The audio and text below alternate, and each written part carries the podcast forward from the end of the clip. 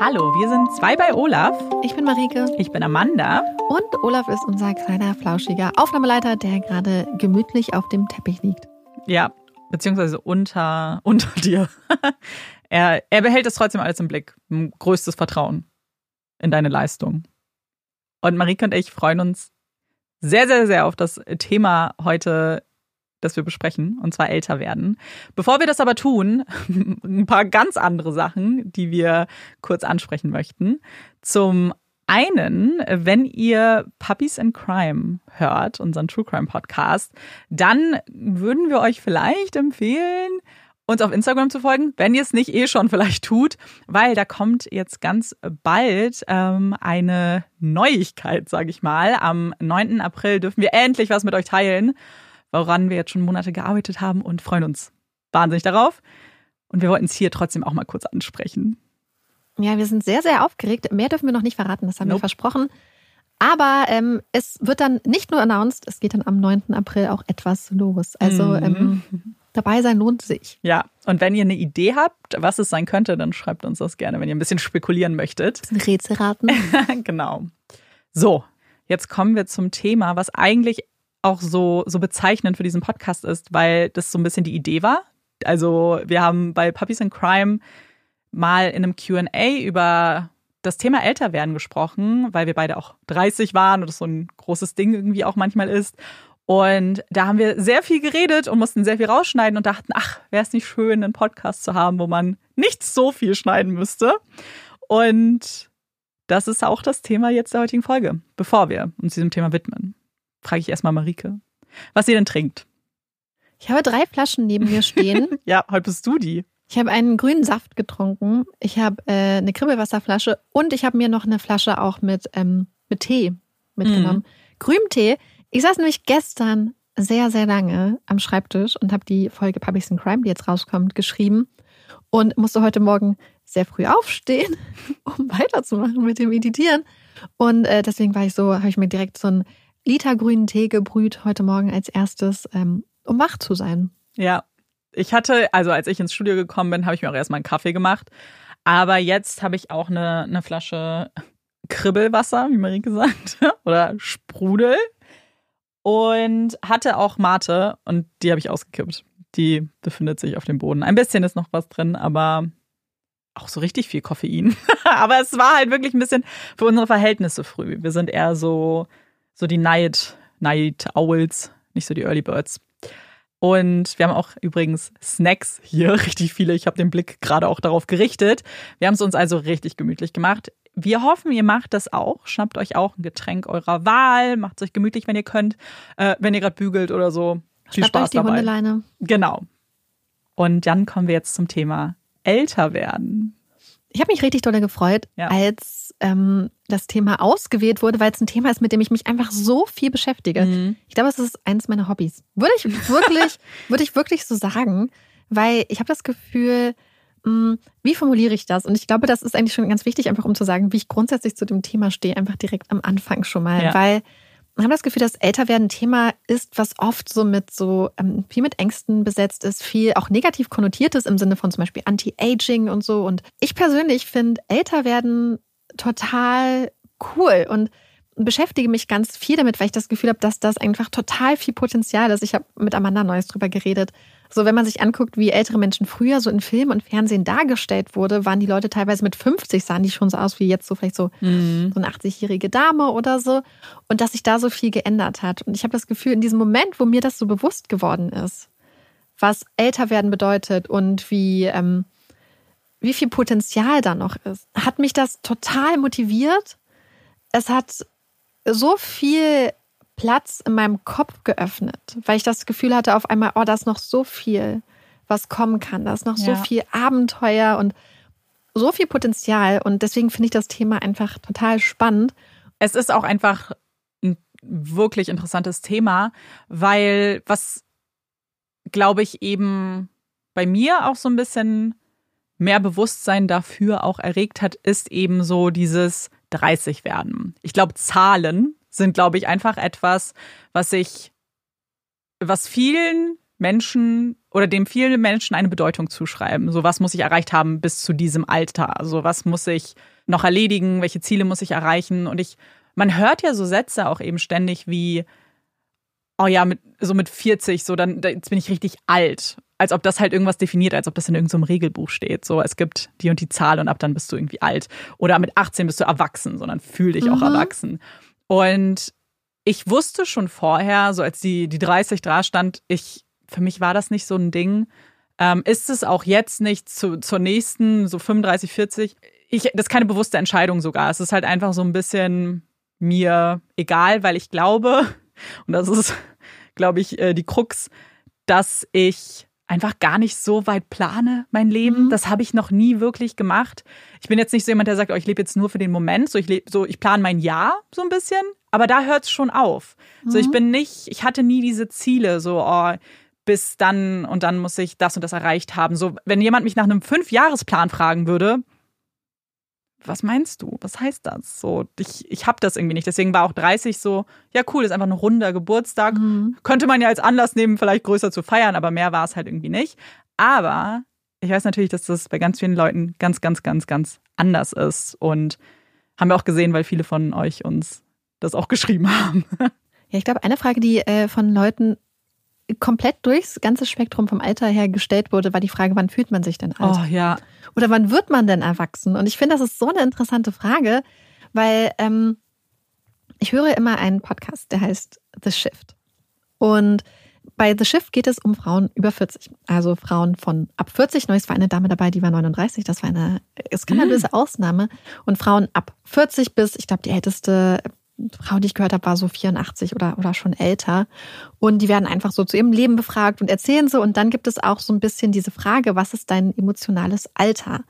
Das, also diese Frage stellt die Journalistin Sam Baker ihren Gästen am Schluss. Und das fand ich so ein bisschen traurig nice, weil ähm, die 39-jährige Person, die da zu Besuch war, meinte so, ja, ich glaube, ich bin ein bisschen jünger, weil ich auch irgendwie, ich weiß nicht mehr, was sie genau gesagt hat, aber sie meinte so quasi so, ja, ich habe manchmal noch so kindische Sachen an mir, dass ich manchmal so albern bin und mhm. so. Und ähm, ich glaube, deswegen bin ich, fühle ich mich noch gar nicht so alt. Wo ich dann aber so gedacht habe, warum wird das denn als kindisch beschrieben? Ja. Warum wird Ausgelassenheit, Albernheit, äh, Neugier, Lust auf Lernen, warum sollten das kindliche Attribute sein? Natürlich sind es kindliche Attribute, aber warum wird dann diese Sprache benutzt? Ah, das ist das Kindische an mir, oh, ich bin auch so ein bisschen kindisch und so, weil ich sehe das total oft und würde das auch selber, oder hätte das auch eigentlich mal immer so gesagt. Mhm. Aber auf einmal, als ich dann so spazieren gegangen bin und das gehört habe, dachte ich, warum sagen wir, dass das eine kindliche Sache ist, die man sich aus der Kindheit beibehält? Warum sollten nicht diese Neugier und so einfach Teile des Lebens sein? Ich unabhängig glaub, ja. vom Alter. Ich glaube, weil wir einem Bild vom Erwachsensein nachstreben oder dem hinterhereilen, was nicht existiert. Ich glaube, dass wir erwachsen in dem Moment definieren, wenn wir Kinder sind. Also es zum Beispiel bei unseren Eltern sehen.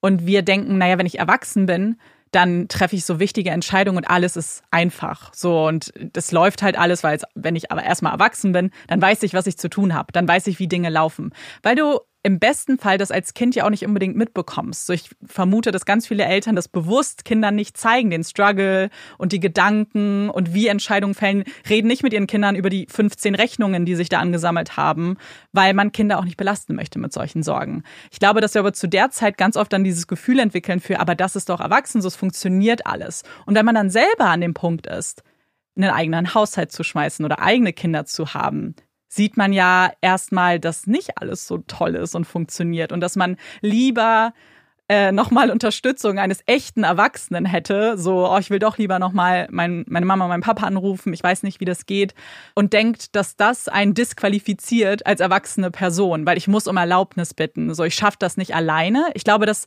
wir wirklich denken, man ist erst richtig erwachsen, wenn das Leben so läuft. Wenn es so gesettelt genau. ist, wenn man weiß, was man tut, in Anführungsstrichen ja. irgendwie, und wenn man so einen kompletten Plan hat. Aber ich glaube, deswegen ist es so gut, dass du sagst, das ist eine falsche Vorstellung, mhm. weil in den meisten Fällen wird man ja im Laufe des Lebens immer wieder mit Situationen konfrontiert, ja. die man vorher noch nicht kannte. Ja.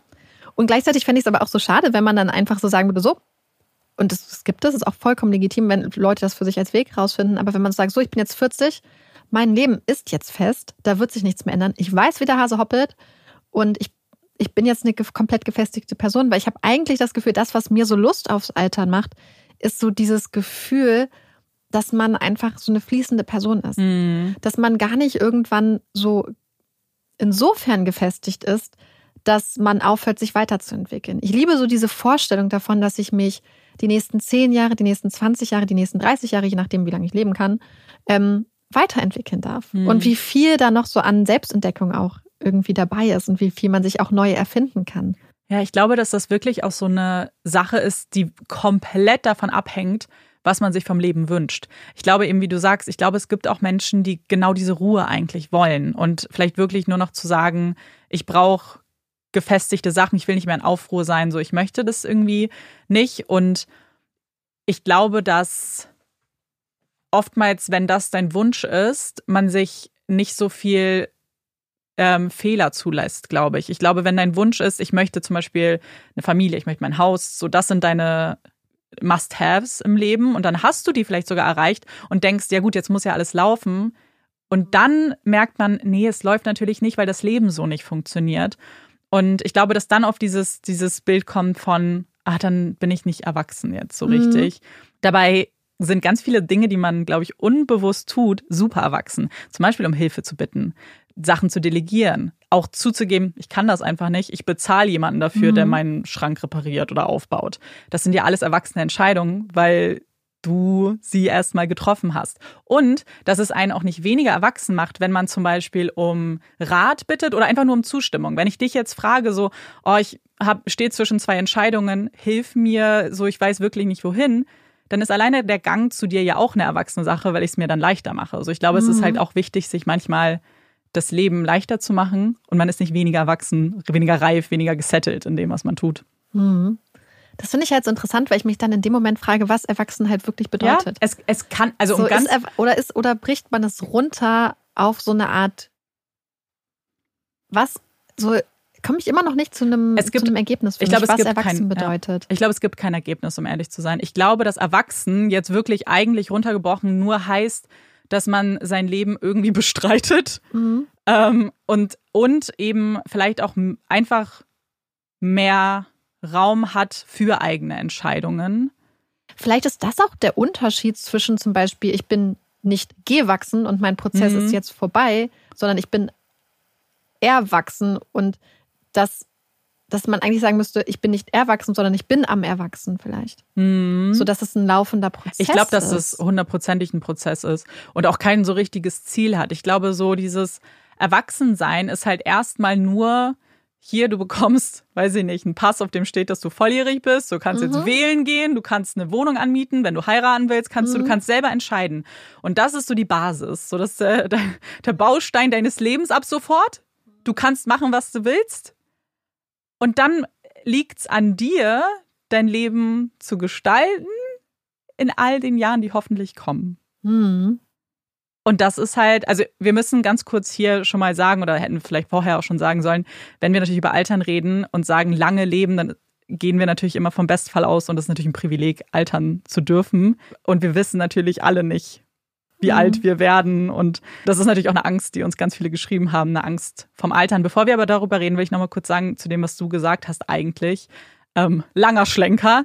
Dieses Leben ist noch nicht vorbei, weil das finde ich ab einem bestimmten Punkt so, das finde ich so einen wichtigen Punkt, zu sagen, dass egal was die Zahl ist, wie viele Kerzen du auf deiner Torte hast am Geburtstag, du kannst alles noch machen, solange jetzt erstmal die Möglichkeiten da sind. Weil ich ertappe mich selber zum Beispiel dabei, wie ich Sachen sage, wie Marika hat das auch schon bestimmt hundertmal gehört, so, oh, wie gerne ich Klavier spielen lernen würde. Und ich sage das, als ob das was wäre, was nicht mehr möglich ist. Als ob das was ist, was ich im Kindesalter hätte machen müssen und selbst wenn ich jetzt wollte, also so weißt du, das ist für mich so eine abgeschlossene Sache. Nicht, weil ich es nicht jetzt möchte oder ich es mir nicht zutraue, sondern einfach wie so, na, wenn du es vorher nicht gemacht hast, ist jetzt der Zug abgefahren. Und ich glaube, man muss sich manchmal dann erinnern, dass sehr viel noch geht und man sehr viel halt auch noch machen kann. Auch, ja, wenn man älter ist. Ja, es erinnert mich total, also A, an eine Person, die meinen Bezug zum Erwachsenwerden sehr stark geprägt hat, nämlich meine große Schwester, Denn ich weiß noch, dass als sie damals dann 30 geworden ist, war ich auf einmal so, da war ich ja 16, dachte ich so, oh krass, 30 ist echt nicht alt. Mhm. Und ähm, als es auf einmal 35 war und so und weiter und äh, 40, 45, auf einmal habe ich immer gemerkt, hey, äh, du, das ist voll das spannende, aufregende Alter, so anders als es teilweise halt so irgendwie dargestellt wurde, finde ich. Und hab, dadurch hat sich irgendwie meine Wahrnehmung von Alter immer, immer erweitert. Ja. Und zwar in dem Sinne von, ähm, von den Möglichkeiten, die ein Alter bietet. Und das Gleiche war auch immer, wenn, wenn meine Eltern oder so Menschen in meinem Umfeld, wenn die auf einmal 60 waren und ich sehe, hey, das sind total fitte Jungspunde quasi und du kannst auch mit 60 einfach super viel Spaß haben oder mit 70 und super viele Sachen machen und neugierig sein und so. Und ich glaube, das hat meine Wahrnehmung von Alter ganz stark beeinflusst. Also, beziehungsweise, ich glaube, aber gleichzeitig kann man auch genau so in die gegenseitige Richtung beeinflusst werden. Wenn du zum Beispiel in einer Gesellschaft aufwächst oder in einem Umfeld, wo mit 50 dann gesagt wird, ach, das war's jetzt mhm. schon. Naja, ich, jetzt freue ich mich auf die Rente und dann mache ich nichts mehr. Ja. Und wo Menschen dann einfach schon denken, so, das war's jetzt. Und ich meine, natürlich gibt es total viele verschiedene Umstände, warum das auch so sein kann. Aber ich habe das Gefühl, dass diese Personen und Vorbilder ganz, ganz krass prägend sind. Weil ich habe das Gefühl, es gibt wenig Bereiche für mich, wo ich so viel von Vorbildern mitgenommen habe. Ja. Also ich habe einfach das Gefühl, dass zum Beispiel meine komplette Freude diesbezüglich einfach ganz doll daher kommt, dass ich halt versucht habe, oder dass ich versuche, ganz viel Leuten in verschiedenen Altersstufen mhm. zuzuhören. Ganz viel, ich finde, ältere Menschen haben total viel, nicht nur Weisheit, weil es ist nicht nur so Weisheit, so wie, ah, hier und man wird so ruhig und so, sondern ich finde, du kannst einfach ganz viel mitnehmen von dem, was die Leute einem so erzählen und das ist, motiviert mich einfach ungemein. Ich glaube auf jeden Fall, dass du mit dieser Vorbildsachen absolut recht hast, weil ich bin zum Beispiel das Gegenteil jetzt, weil als wir mit dem Podcast angefangen haben und irgendwann ja auch die Option im Raum stand, vielleicht das als Beruf zu machen, dachte ich so, nee, ich bin jetzt 30, so ich muss doch jetzt einen Job haben, einen echten Job, der deine Miete bezahlt. Du kannst doch jetzt keine Risiken eingehen mit 30. So, ich habe vorher gesagt, so die Zahl macht mir nicht viel, aber es geht halt, glaube ich, dann eher um dieses, was von außen dann, dann, dann man ist ja trotzdem empfänglich für solche Sachen. Und dann sehe ich aber eine Marike, die eigentlich schon viel öfter so den Weg gegangen ist, nicht den konventionellen Weg von ich bin ein Office-Tier ähm, und sehe dann, hm, es gibt ja doch andere Optionen. So, es gibt ja unabhängig von Alter auch äh, andere Jobs, die man sich angucken kann, auch nachdem man jetzt schon Jahre vielleicht da war. Und es lohnt sich dann vielleicht doch auch ein Risiko zu gehen, egal wie alt man ist. Und ich bin da ja nur hingekommen, weil ich Vorbilder in meinem direkten genau. Umfeld hatte, die mir gezeigt haben, hey, ja. du musst nicht das, was du studiert hast, jetzt machen, hm. sondern du kannst auch dich auf andere Wege begehen. Du kannst auch rumexperimentieren und ein Lebensweg muss nicht so linear sein, so wie ich immer gedacht hatte, dass es sein müsste. Was ja. Und ich brauchte erst diese konkreten Vorbilder in meinem eigenen Umfeld, um das überhaupt als Möglichkeit wahrzunehmen. Ja, und das ist, und das macht sich dann bezahlt irgendwo, weil du hattest diese Vorbilder, kannst dann für andere ein Vorbild sein. Und ich glaube, das ist halt wirklich dieses auch Durchbrechen von, von diesen Strukturen, die wir gesellschaftlich mhm. einfach über so lange Zeit aufgebaut haben. Und ich kann mir auch zum Beispiel vorstellen, dass es für für manche auch, oder das haben uns auch einige geschrieben, dass es halt zum Beispiel auch schwierig ist, selber Entscheidungen zu treffen, wie man sein Leben gestalten möchte, wie man altern möchte, weil man das Gefühl hat, es gibt doch nur diesen einen Weg. So als Frau sollte ich dann nicht Kinder bekommen. Und vielleicht oftmals dann denkt, ja, das ist, was ich möchte. Und dann vielleicht erst im Alter auch merkt, hm, vielleicht doch nicht. Mhm. Vielleicht will ich doch eigentlich was ganz anderes machen. Und da wären natürlich Vorbilder auch toll, weil stell dir mal vor, du hast schon im Freundeskreis jemanden, der älter ist und sagt, nee, für mich war es einfach nichts und ich bin eigentlich ganz froh, dass du überhaupt diese Option erwähnst, ja. Ich glaube, das ist wirklich so dieses, hat ja auch so ein bisschen was mit Neuroplastizität zu tun. Ich weiß mich doch nicht mehr, als ich, muss ich so 14 wahrscheinlich gewesen sein, war ich mit meiner Schwester an der Uni und wir haben uns abends einen Vortrag angehört zum Thema Neuroplastizität, äh, wo es darum ging, dass man ja lange Zeit gedacht hat, dass mit einem gewissen Alter das Gehirn dann ausgewachsen ist und dass die neuronalen Verknüpfungen quasi fest sind. Und dass es dann so ein bisschen statisch quasi ist. Und dass man dann irgendwann gemerkt hat, dass sich das Gehirn noch ganz krass umstrukturieren kann, dass, dass man auch im hohen Alter neue Sachen lernen kann und dass da ganz viel Potenzial für Veränderungen ist. Und das geht ja aber auch los mit einer gewissen Vorstellungskraft, was sein kann.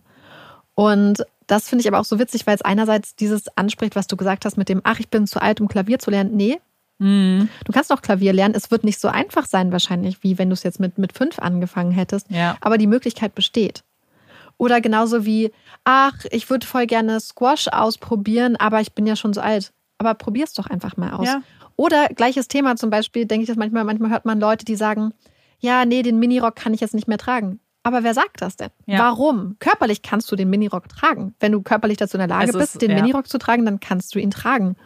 Und ich ja. habe das Gefühl, dass es da so interessant ist, weil ich jetzt auch in dem Podcast, ich nehme ja so viel als Referenz, weil ich da einfach so viel gelernt habe. Gerade auch gestern, als ich ihn gehört habe, ging es dann darum, dass eine der Gäste dann erzählt hat, dass sie sich, glaube ich, mit so 40, 50 stylmäßig nochmal komplett umerfunden hat mhm. und gemerkt hat, so, hey, ich möchte viel mehr Farbe wagen. Und ich möchte nicht nur ein Statement-Piece, sondern ich möchte viel, und dass sie dann viel mehr ihren Stil gefunden hatten, dass sie zum Beispiel als junge Person ganz oft äh, ganz knalligen Lippenstift getragen hat. Ja. Irgendwann hat sie damit aufgehört und dachte sie, oh, eigentlich würde ich gerne wieder roten Lippenstift tragen, aber eigentlich bin ich das ja schon nicht mehr. Und dann hat sie aber einfach wieder angefangen und nach zwei Wochen war sie die Person, ja. die den knalligen Lippenstift trägt. Ich glaube, das passt ganz gut zu einer Frage, die wir auch gestellt haben. Was wird einfacher mit dem Alter? Weil genau viele so geschrieben haben, man gibt nicht mehr so viel Acht darauf, was andere Leute sagen. Ich glaube, das kann man pauschal nie so sagen, aber ich verstehe schon, was damit gemeint ist, weil es haben super viele geschrieben. Ich glaube, gerade wenn man es vergleicht mit eben Jugend und diesem frühen Erwachsenenalter, ist man natürlich noch so empfänglich und das so viel Druck von allen Seiten, die man sich, glaube ich, vorstellen kann. Und später irgendwann, man A, verbringt man ja mehr Zeit auch mit sich selbst, einfach weil mehr Jahre vergehen. So, du hast ja auch mehr Erfahrung mit dem Leben, aber auch mit dir selber und hast vielleicht das Glück, irgendwann dann genau solche Entscheidungen auch ein bisschen reflektierter beziehungsweise neutraler zu treffen, ohne so viele Stimmen überall zu haben und sich vielleicht nochmal irgendwann zu fragen, so, warum habe ich eigentlich damals aufgehört, den Lippenstift zu tragen? Und Vielleicht erinnert man sich auch gar nicht mehr daran, was damals so die Gründe waren. Oder man hat nicht mehr dieses, ja, ich mach's jetzt einfach. So. Ja. Ich habe mich tatsächlich schon bei dem Gedanken ertappt, dass ich meinte so oder dachte so, naja, jetzt bin ich ja 30, jetzt sollte ich auch keine zerrissenen Hotpants mehr tragen. Ja. ja. Und ich glaube, da muss man unterscheiden zwischen, hey, ist es so, weil das jetzt nicht mehr mein Stil ist, weil ich jetzt zum Beispiel einfach keine zerrissenen Kleidung mehr trage. Und dann war es für mich so, ja, ist jetzt das Problem die Hotpants? Nee, ich habe noch Hotpants. Ich wollte einfach das zum Beispiel zerrissen nicht mehr. Es hat einfach nicht mehr zu dem, was ich für mich persönlich geführt hat. Aber ich habe das Gefühl, dass es auch ganz einfach sein kann, dass Leute dann denken, dass es fürs Alter bestimmte Vorschriften gibt. Und ich glaube, dass es für viele Leute einfacher sein kann, auf solche Regeln dann, ich sag mal, zu scheißen und zu sagen, ich mache mein Ding. Aber ich kann mir auch vorstellen, dass es für manche Leute schwieriger wird. Ja. Weil ich glaube, eine Sache, die gerade bei Frauen passiert mit dem Alter, ist manchmal so eine gewisse Unsichtbarwerdung. Mhm. Also das habe ich schon total oft gehört, dass Frauen sagen, dass ähm, diese Aufmerksamkeit, die sie, also insbesondere sehr, sehr schöne Frauen manchmal vielleicht in der Jugend und so bekommen haben, weniger wird. Und mhm. dass dadurch auch vieles, was so an Feedback im Sinne von positive Bestärkung kam, auf einmal wegfällt. Und ich glaube, für manche Frauen kann das ganz beeindruckend und ganz befreiend sein und ganz viel Raum für andere Sachen aufmachen. Ja. Und ich glaube, für andere kann es aber auch, wenn das eine wichtige Sache ist, ein wichtiger Baustein, auf dem du deine Identität aufgebaut hast und das ein ganz wichtiger Teil von dir war, diese externen Validierung oder diese Wertschätzung von außen, kann das, glaube ich, wirklich schon schwer sein. Und ich glaube, dass das, das dann wirklich ein Struggle werden kann. Ja, es ist halt, ich glaube, es ist andere Kritik, die eben kommt. Und wir wissen ja oder merken es regelmäßig, wie über einfach ältere Menschen, gerade so in Hollywood zum Beispiel, geschrieben wird. So, wer kennt nicht irgendwie Artikel, wo dann Fotos gezeigt werden und dann irgendwie da steht so, oh, wenn du Glück hast, steht da, sie sieht gut aus für ihr Alter. Oder es ist, oh, wird darüber geredet, wie viele Falten die Person schon hat. Oder eben keine Falten hat, die möglicherweise weggespritzt wurden. Und das ist natürlich alles was, was man mitbekommt und sehr früh schon mitbekommt. Und gerade das Äußere, das, was ja offensichtlich altert, weil unser Körper wird nun mal älter und natürlich verändern sich Dinge. Man bekommt graue Haare und es sind Falten da und Falten kommen ja auch erstmal ist es was ganz Normales, aber oftmals sind ja Falten einfach, weil sie zeigen, dass du gelebt hast. So diese Lachfalten und so weiter oder die Stirn. Klar, hat man sich dann geärgert und irgendwann hast du Falten erwischt. Dann ist halt einfach so. Und wir haben ja auch die Frage gestellt, so wie steht ihr zu Schönheitseingriffen eben zum Beispiel in dem Kontext von Älterwerden und auch zu Anti-Aging-Produkten. Ist das was, was ihr euch vorstellen könnt? Und ich glaube, erstmal, was man sagen muss, was auch eigentlich fast alle geschrieben haben, ist so, dass jeder erstmal das machen soll, was er sie möchte. Und dem muss man so natürlich erstmal zustimmen, weil das ist in dieser Hinsicht ist es natürlich dein Körper und wenn du unsicher bist und dir das ein besseres Gefühl macht, dann werde ich niemals darüber urteilen, was andere Personen mit ihrem Körper machen. Aber ich glaube, es ist wert, darüber zu sprechen, woher der Drang danach kommt, solche mhm. Dinge vornehmen zu lassen oder warum Anti-Aging überhaupt ein Begriff ist, den jeder schon mal gehört hat. Und da ist eben genau das Thema. So, wir sind ja so konfrontiert mit kritischen Aussagen zu älter werden und diesen äußeren Merkmalen. So, es wird ständig darüber geredet, oh, sie hat schon graue Haare, als ob das irgendwas ich bin bedeutet. 31 und ich habe schon sehr viele graue Haare. Das ist bei uns in der Familie so. Ja, und das und ich nicht. Und guck mal, wir sind im selben Alter. So, es ist auch etwas, was man ja gar nicht beeinflussen kann. Das ist Genetik, das ist etwas, was einfach auch passiert. Und manche Menschen haben eben früher auch schon Falten oder graue Haare oder andere Dinge, die sich halt verändern am Körper. Und das ist ja erstmal ein Fakt. So, das ist halt so. Wir können, können da jetzt nicht viel machen. So, natürlich kann man zum Beispiel Skincare irgendwie, wenn man früher anfängt, wenn man ganz viel Sunscreen schon, ganz wichtig. Sonnenschutz, ganz wichtig. Ich glaube, das ist so eine Sache, die kann man sich schon auch vornehmen, das schon früh zu machen. Aber was, was anderes ist natürlich erstmal begünstigt dadurch, dass man das alles als Fehler wahrnimmt von sich und als Makel. So jede Falte am liebsten ausradieren. Und das ist natürlich schon irgendwie schade. Ja, und ich glaube, man muss da auch sogar noch einen Schritt zurückgehen und sich gucken, warum wird es als Makel mhm. gesehen, beziehungsweise warum ist es ein Makel, der so schlimm ist, dass er quasi ausradiert werden muss. Weil da muss man natürlich dann gucken, dass natürlich äh, jetzt insbesondere in Bezug auf Frauen halt einfach Frauenwert ganz oft an Schönheit festgemacht wurde, dass halt Schönheit einer der prägenden ähm, quasi Wertfaktoren, sage ich jetzt mal, ähm, von Frauen war, einfach auch aus einer Zeit, wo Frauen oft äh, unglaublich eingeschränkt waren in, in ihren Möglichkeiten, in dem, was sie machen konnte, in dem, was sie besitzen konnten, in den Entscheidungen, die sie treffen konnten. Und dass man da, dass das ja einfach so eine Möglichkeit war, Frauen zu kontrollieren, Frauen zu bewerten.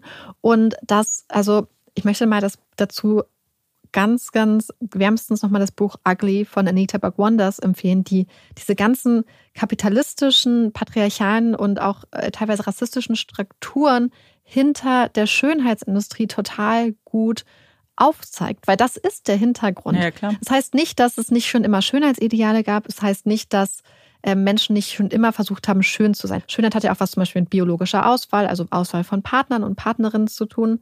Aber diese Intensität und diese Dimension, die das Ganze erreicht hat, das ist halt eine Multimilliarden Dollar Euro-Industrie.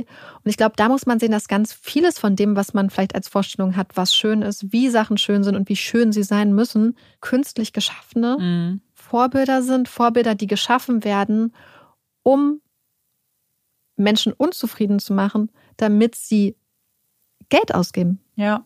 Und das ergibt ja Sinn, Leute profitieren von Unsicherheiten. Das ist, oder nicht Leute, Unternehmen, sagen wir mal so. Und das ist nicht nur bei Altern und so, wir wissen, dass das bei anderen Themen auch der Fall ist.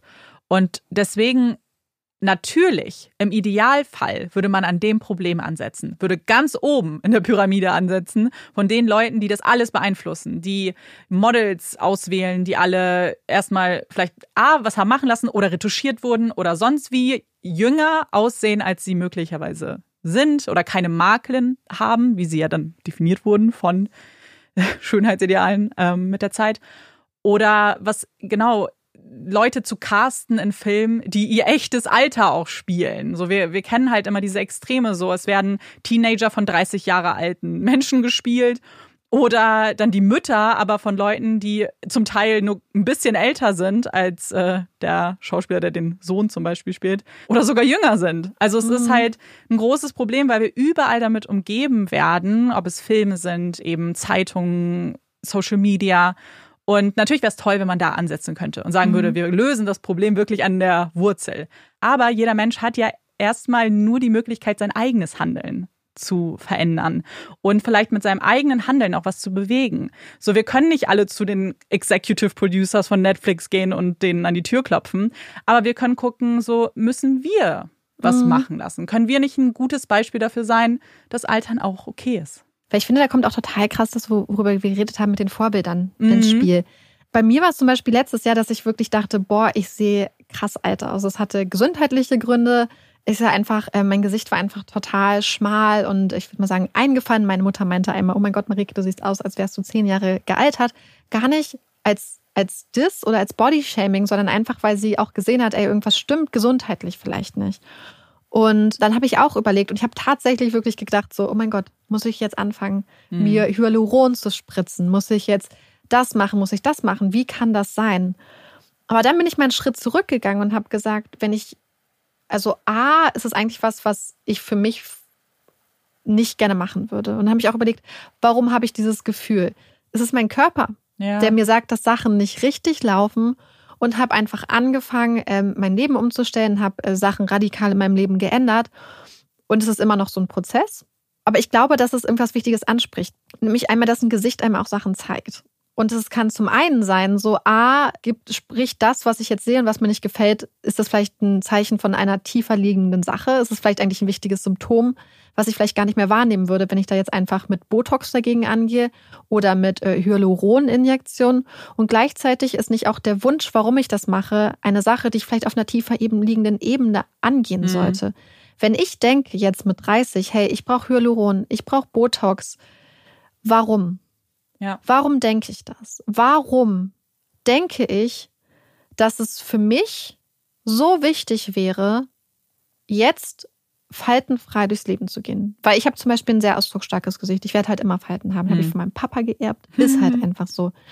Und warum habe ich dann dieses Bedürfnis, das zu machen? Was denke ich, dass die Menschen in meinem Leben, die mir wichtig sind, mir positiver begegnen werden?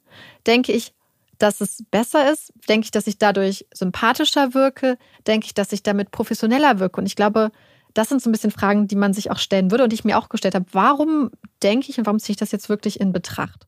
Und dann, um auf die Vorbilder zurückzukommen, hat mir total oft Reden mit Amanda geholfen. Weil ich wirklich eigentlich grundsätzlich eine Person bin, die sowas für mich nicht in Betracht gezogen hätte, bis mhm. ich wirklich so dachte, scheiße. Und aber Amanda ist halt so eine Person, die da halt einfach ganz klar klar ist, auch in der Kommunikation zu mir immer und sagt so, hey, nee, hm. möchte ich nicht machen.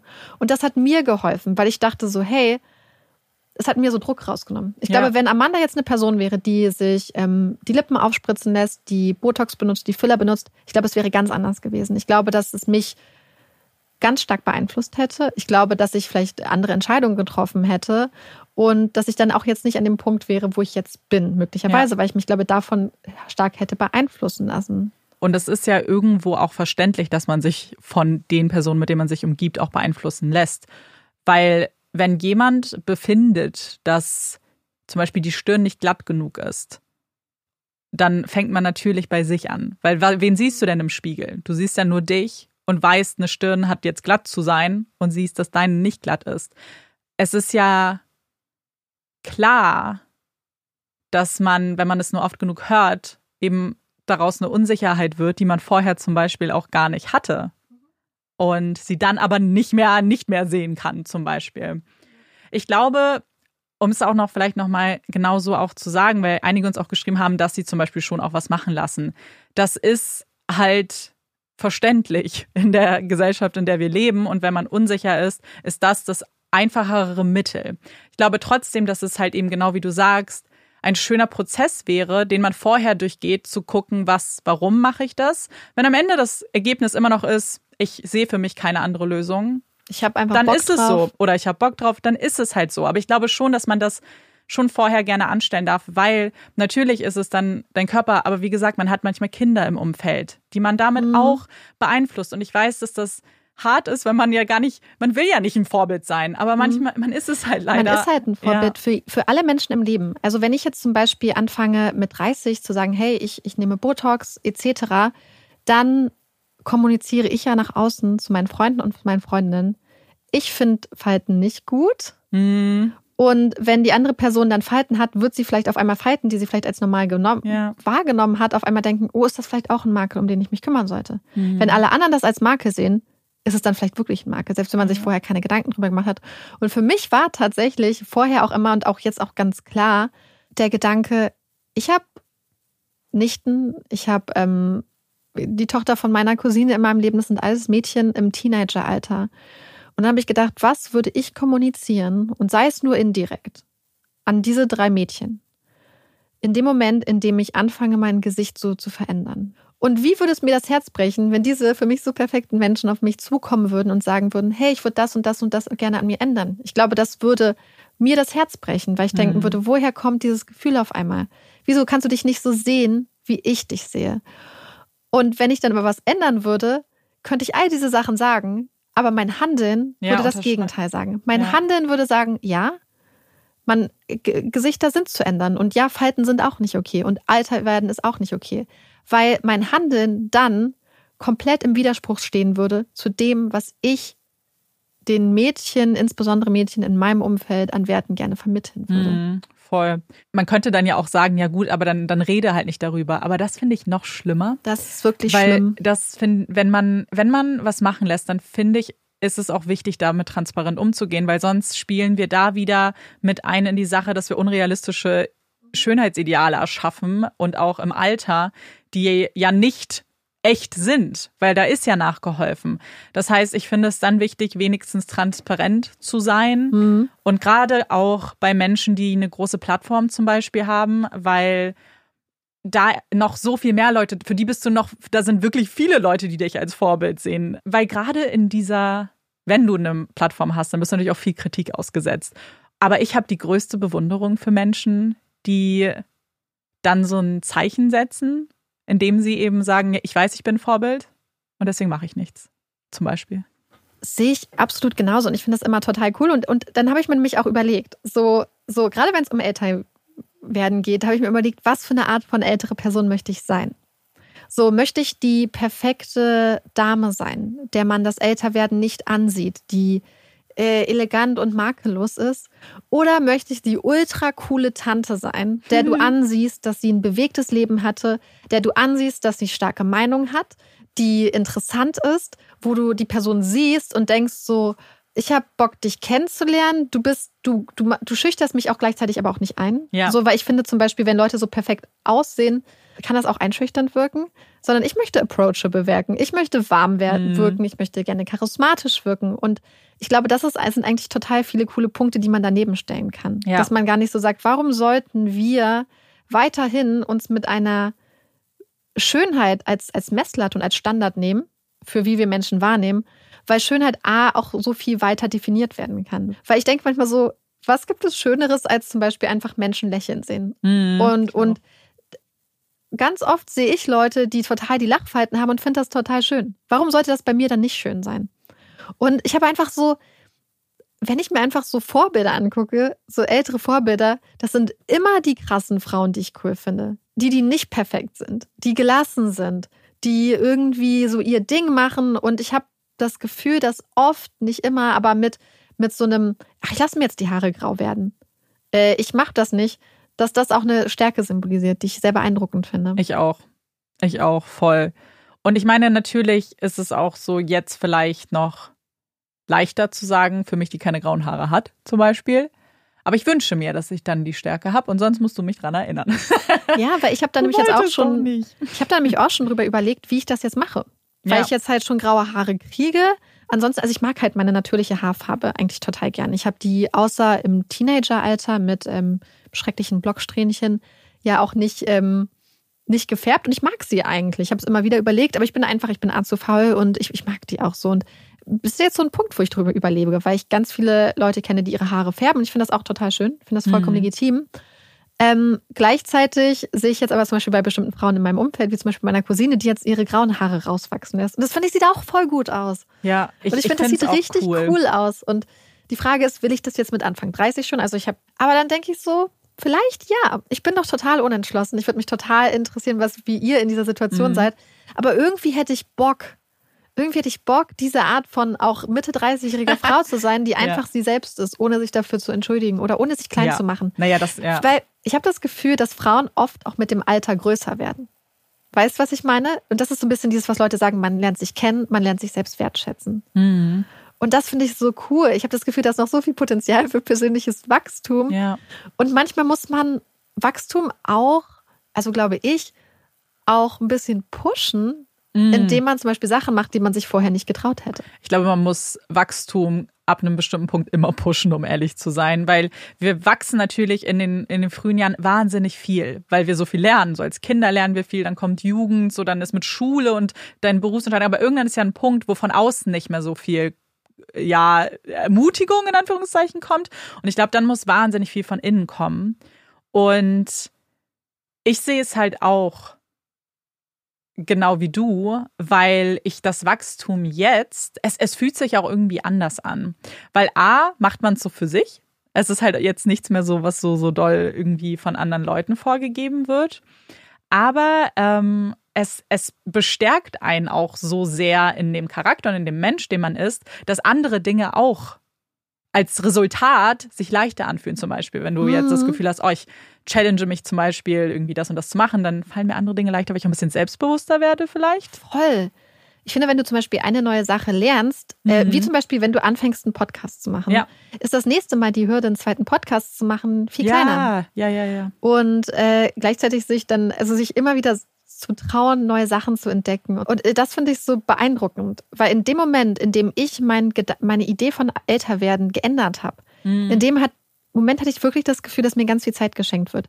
Ob die Zeit mir tatsächlich geschenkt wird, wie alt ich werde, kann ich natürlich nicht sagen. Ja. Aber allein dieser Platz im Kopf.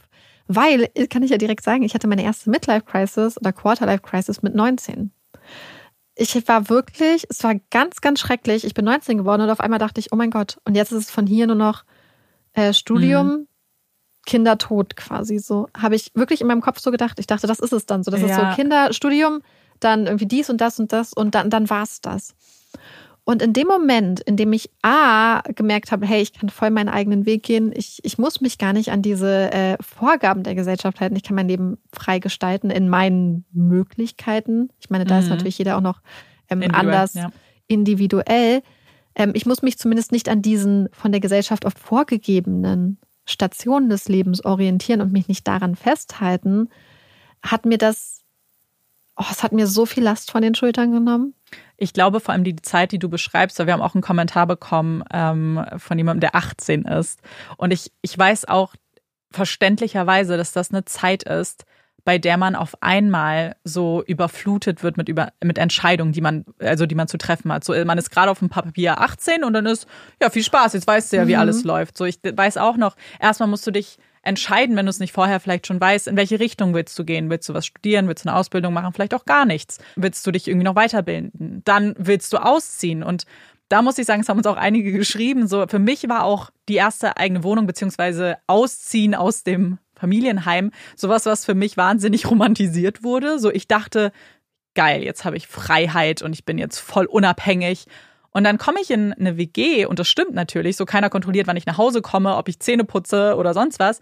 Aber ich wusste nicht, dass man Strom anmelden muss. Ich wusste nicht, dass man WLAN irgendwie selber bezahlen muss. Und ich war wahnsinnig dankbar, dass sich einfach einer aus dieser WG erbarmt mhm. hat, das alles für uns zu machen, weil ich war so, ich weiß gar nichts mehr in meinem Leben. So, ich bin jetzt offiziell erwachsen, aber ich weiß ja nichts. Hm, weil du in der Schule nicht darauf vorbereitet wirst. Ja. auch von zu Hause nur bedingt, ne? Ja, voll. Also vielleicht gibt es ja, ich, ich frage mich, ob es vielleicht jetzt ein bisschen anders ist, hoffentlich. In der Schule glaube ich nicht dran. Ich, ich weiß nicht, ob unser Schulsystem das äh, so ein bisschen aufgefangen hat. Aber dass vielleicht zu Hause ein bisschen mehr darauf vorbereitet wird, weil bei mir Null. Aber ich meine, wir sind auch zwar extrem. Ich glaube, es gibt auch ganz viele Leute, die wahrscheinlich sehr gut von zu Hause vorbereitet sind. Und offensichtlich ja. gibt es auch ganz viele Leute, die einfach schon ganz früh auch im Kindesalter schon unglaublich viel Verantwortung übernehmen müssen, die Stimmt. auch teilweise in die Rolle ihrer Eltern treten müssen und dann ja. viel zu schnell eigentlich ja. genau diese Erwachsenenaufgaben übernehmen müssen. Ja, das stimmt. Aber weißt du, woran mich das erinnert? Das, was du sagst mit, und auf einmal ist niemand, der kontrolliert, wann mhm. du ähm, nach Hause kommst und so. Und ich habe das Gefühl, dass man manchmal in so eine Art Alltagsvernunft gleitet und diese krassen Seiten im Erwachsenenleben vergisst. Ja. Nämlich die Tatsache zum Beispiel, dass du, wenn du Lust hast, einfach sagen kannst, ey, ich bin erwachsen, ich puzzle jetzt bis um 5 Uhr morgens, ja. weil ich Lust habe. Weil mir niemand sagen kann, wann ich ins Bett gehe. Oder wo ich es manchmal mache, ist dann so, wenn ich ein Buch lese, was voll spannend ist, so, du bist erwachsen. Du kannst mhm. jetzt, ohne dass Mama gleich die Treppe hochkommt und das Licht ausschaltet, kannst du das einfach lesen. Und, und ich habe manchmal das Gefühl, dass man viel zu sehr in so eine Vernunft manchmal reingleitet, weil man denkt, man ist ja schon erwachsen, statt sich vielleicht regelmäßig zu erinnern und sagen, was würde mhm. die elfjährige Marike richtig crazy finden ja. und richtig krass. Ich weiß zum Beispiel, als ich klein war, fand ich super beeindruckend, so super beeindruckend, wenn ich zum Beispiel bei Karstadt war und da waren so ältere Jugendliche und die haben zum Beispiel nur, ich kann mich an so eine Situation sogar noch genau erinnern, die haben nur so Kinder Maxi King gekauft und eine ah. Flasche trinken. Ja. Weil es für mich so verrückt war zu denken, wow, die haben ihr eigenes Geld, also ich meine, ich hatte damals auch schon Taschengeld und die kaufen sich jetzt einfach Snacks so für zwischendurch einfach so. Ja. Und ich glaube, manchmal vergisst man, dass man als erwachsene Person theoretisch kannst du morgen in den Supermarkt gehen und sagen, ich hole mir jetzt einfach eine Benjamin Blümchen-Torte, weil ja. ich es kann. Ja. Ich glaube, das möchte ich öfters wieder machen. Und ich muss dazu sagen, du weißt es ja, dass, mhm. dass wir, glaube ich, schon unsere Leben sehr frei gestalten können. Ja. Ich glaube, es ist anders, wenn man zum Beispiel Kinder hat oder so. Wobei ich frage mich, ob das nicht auch viel äh, diese Wunderzeit zurückbringen kann. Ja, weil du siehst ja irgendwie, was es kann natürlich eine tolle Inspiration sein, die mhm. eigenen Kinder dabei zu beobachten, wie sie durchs Leben gehen. Aber ich glaube, das geht wieder zurück zu diesem Wachstumsding, weil ich glaube, dass das alles Sachen sind, die man halt bewusst zurück ins Leben holen muss. Mhm. Keiner kommt und zeigt dir jetzt irgendwie, wie du vielleicht wieder ein bisschen Kindheit oder aus so einem Trott vielleicht auch manchmal rauskommst, weil ich mhm. glaube, es gibt halt nichts frustrierenderes, als äh, so kurz zu pausieren und das Gefühl zu haben, so das ist mein Leben und ich wünsche mir eigentlich mehr.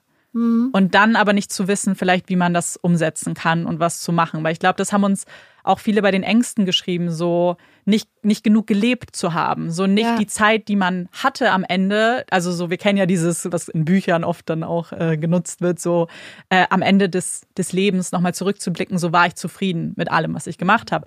Und eigentlich muss man doch diesen Gedanken jetzt ansetzen, zu sagen, so, ich will jetzt darauf hinarbeiten, in Anführungszeichen, dass ich am Ende sagen kann, ja, am Ende war ich war zufrieden. Und das ist halt, und ich kenne das so gut, weil man hat so Dinge, von denen man sagt, das und das möchte ich in meinem Leben gerne machen. Und das können ganz winzig kleine Dinge sein. So, aber dann sagt man, ja, das mache ich irgendwann. So irgendwann. Und dann ist wieder ein Jahr rum. Und dann wieder. So seit, seit 2018 sage ich so, ich, ich will jetzt nochmal nach Japan. Jedes Jahr. Und dieses Jahr mache ich es jetzt. Das ist so interessant, das hatte mal jemand bei mir an der Uni gesagt. Die Person hat gesagt, es ging um Auslandsaufenthalte mhm. und da meinte die Person, ne, das hat sich nicht ergeben. Mhm. Aber sowas ergibt sich halt selten. Ja.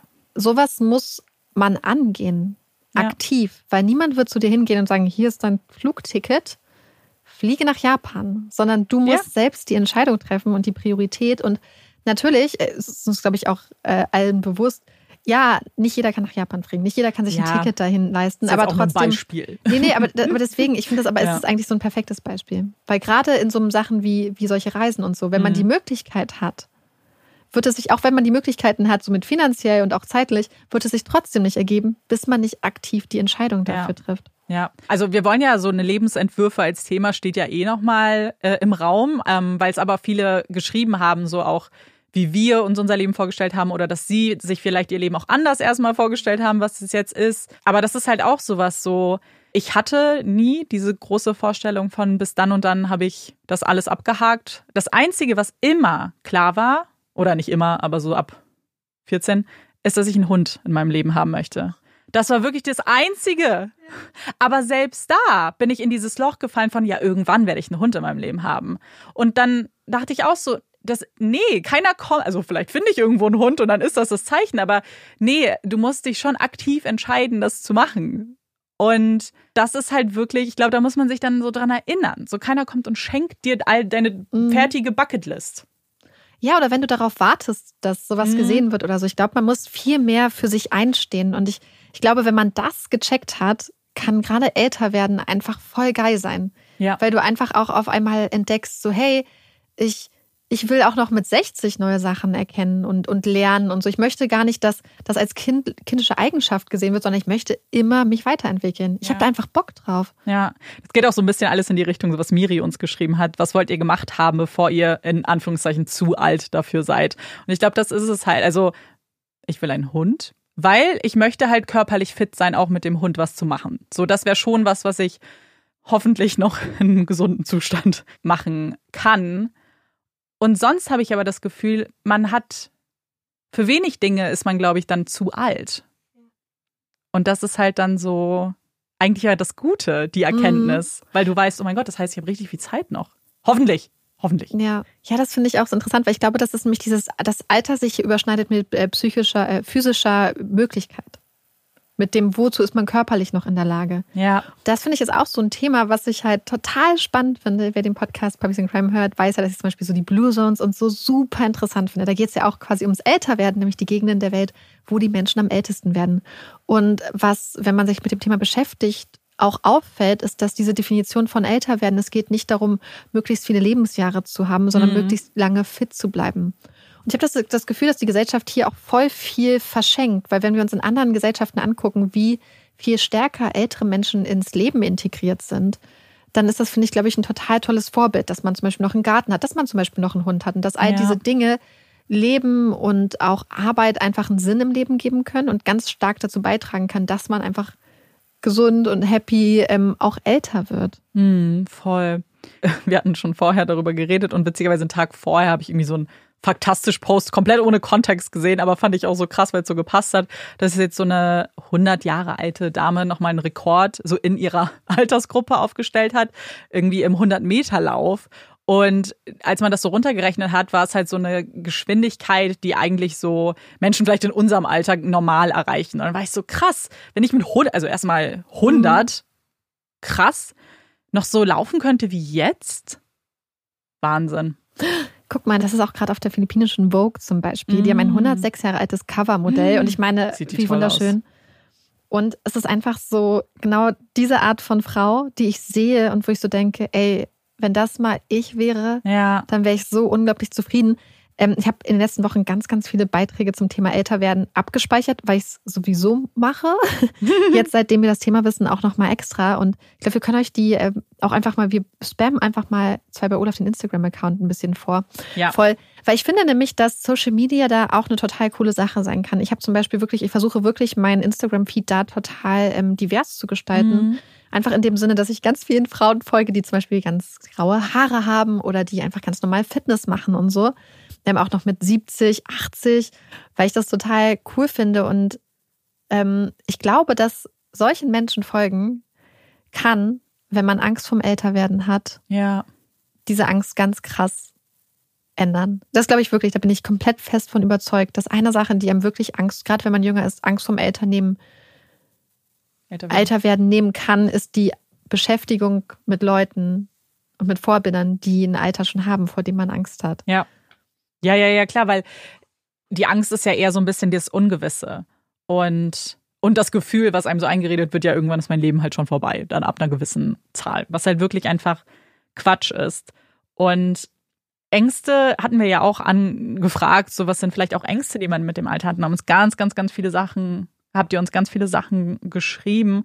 Unter anderem auch das, was wir schon angesprochen haben, so wirklich Angst vor gewissen Zahlen, so 30 zu werden, 40 zu werden und was das bedeutet. Also ich vermute, dass es bei den meisten nicht darum geht, dass irgendwie jetzt eine 30 magisch über dem Kopf ist, weil das ist ja nicht so.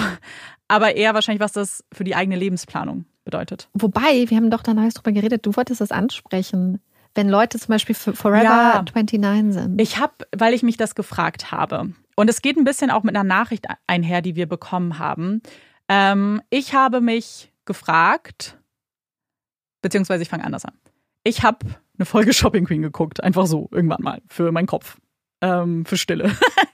äh, beziehungsweise für Geräusche im Hintergrund eigentlich. Und dann war da eine Kandidatin, die halt gesagt hat, so, ja, sie ist eigentlich, glaube ich, 33, aber sie wird irgendwie für mal 29 bleiben. Ich glaube, so war das, weil sie die 30 nicht erreichen wollte. Und dann hat sie so gesagt, ja, weil sie fühlt sich einfach nicht wie über 30.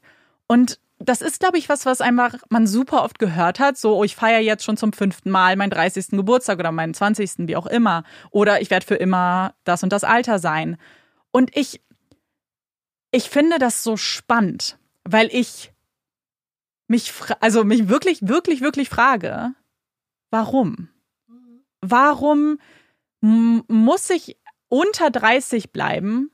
Warum ist mir das wichtig? Und ich sage das wirklich komplett urteilsfrei, nur dass ihr, das sind wirklich Fragen, die mich beschäftigen, weil ähm, am Ende ist es ja, der Fakt ist, du bist vor 34 Jahren geboren. Da gibt's kein Rütteln dran.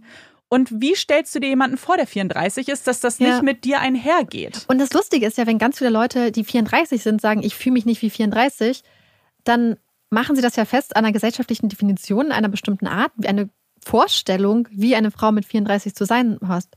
Anstatt vielleicht anzuerkennen, ey, mit 34 ist man neugierig, jung, fit, frisch, was auch immer. Und 34 ist vielleicht einfach anders, als ich gedacht habe, dass es sich anfühlt. Warum ja. sollte man dann sagen, ich fühle mich nicht wie 34, weil du bist jetzt 34, ja. sondern einfach sagen, hey, voll cool. Ich habe gedacht, ich bin mit 34 voll die Langweilerin, aber stattdessen bin ich noch voller Energie ja, genau. und alles interessiert mich. 34 ist voll geil. Ja, und wir haben eine Nachricht bekommen, in der ähm, uns jemand geschrieben hat, dass sie sich immer freut, wenn sie jünger geschätzt wird. Und ich bin sicher, jeder kennt das Gefühl, weil ich habe das auch schon mal gefühlt, so, oh mein Gott, cool, denk noch, ich bin Mitte 20. Aber auch das ist ja dasselbe Denken eigentlich. Warum freut es mich, dass ich jünger geschätzt werde? Weil ich ich bin nicht jünger, ich bin schon 30 Jahre auf der Welt. Und woran wird das gemessen? Also sieht mein Gesicht aus wie 25? Ist meine Art wie 25? Also was, was heißt das? So ist es wirklich immer so ein Kompliment, wie man denkt.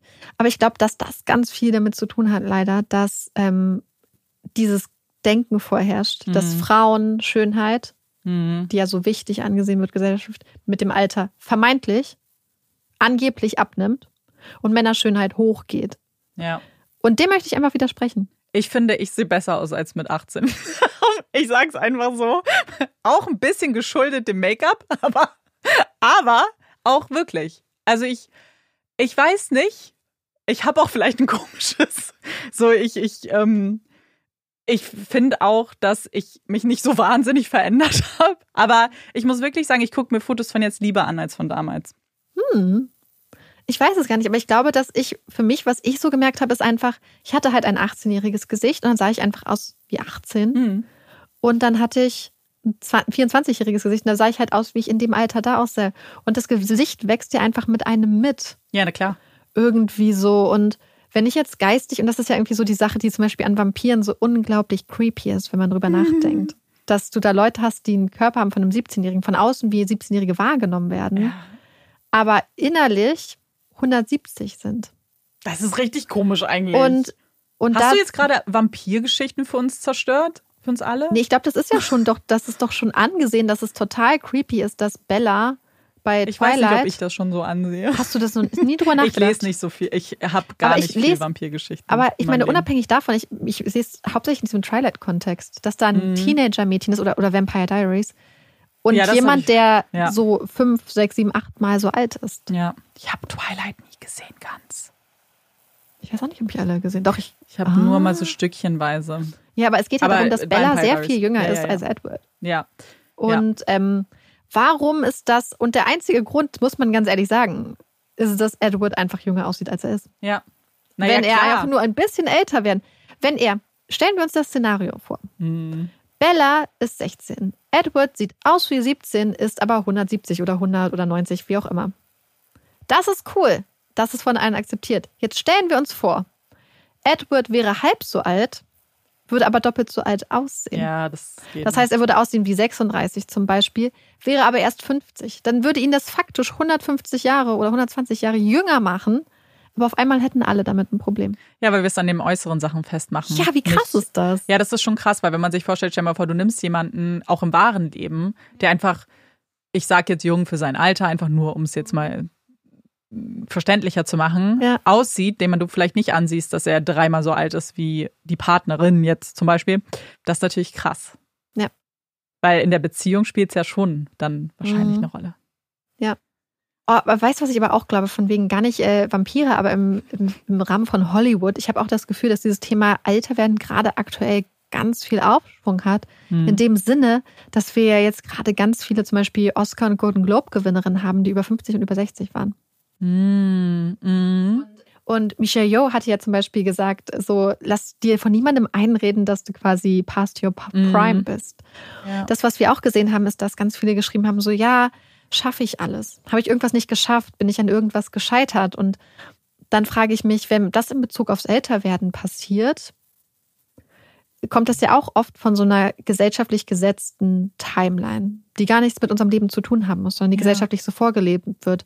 Weil woran kann man denn wirklich scheitern? Also ich meine, natürlich, es gibt so Sachen, die haben einfach eine zeitliche Begrenzung, wie vielleicht Kinder kriegen. Wenn man zum Beispiel sagt, ja, ich möchte ja. nicht adoptieren. Ja. Ähm, wobei ich glaube auch, dass es da auch zeitliche Begrenzungen dann gibt. Aber ansonsten eine Karriere, beziehungsweise ich fände es sehr cool und ich glaube, es ist eine total tolle Sache, ist karrieremäßig zu sagen, ich traue mich nochmal Sachen, ich orientiere mich um, ich weiß noch nicht, wo ich bin. Und diese, gerade mit 30 erscheint mir auch wirklich jung, um diese ganzen Sachen schon so ja. voll unter Kontrolle zu haben. Ich habe das Gefühl, über 30 geht voll viel auch Cooles ab und über 40 und so. Und gleichzeitig auch so, ja, man kann auch mit 50 noch ein Haus kaufen oder mit 60. Und das meine ich halt so, dass ich habe das Gefühl, dass auch das, wovon ich vorhin so ein bisschen gesprochen hatte, man hat so eine Vorstellung, wie das zeitlich so abläuft. Mhm. Und ich glaube, in dem Moment, in dem man sich davon frei macht, kann man nur gewinnen. Ja. In dem Moment, in dem du dann sagst, hey, diese willkürlich, mehr oder weniger willkürlich von der gesetzten gesellschaftlichen Meilensteine in diesem Zeitrahmen, wie sie vorgegeben sind, sind nicht meine, dann kannst du auch eigentlich nicht mehr dran scheitern. Ja. Weil du dann einfach erkennst, so, hey, ich kann gar nicht scheitern, weil es ist mein Leben. Und selbst wenn man gewisse Dinge vielleicht als Scheitern empfindet, zum Beispiel zu sagen, ich wollte eigentlich Kinder, aber ich, es wird einfach aus was auch immer für Gründen nichts, dann jetzt nicht sein Leben abzuschreiben, weil man einen Meilenstein nicht erreichen konnte, sondern einfach zu gucken, wie man sein Leben dann schön mhm. gestaltet, mhm. sich neue Dinge zu suchen, die einen erfüllen. Ja. Und die Zeit dann einfach zu nutzen trotzdem. Mhm. Ich glaube, da muss man ganz wichtig hinzufügen, gerade weil Kinder kriegen ja für viele Menschen auch mit ganz viel Schmerz verbunden sein mhm. kann. Das kommt nicht einfach aus, das, was Amanda sagt, meist bedeutet nicht, hey, so forget it, hol dir ein neues Hobby, sondern nee, einfach dein Leben ist so viel mehr wert ja. und bietet so viel Potenzial auch noch über und nach diesem Schmerz vielleicht, der für manche Leute bei diesem Thema besteht. Ja.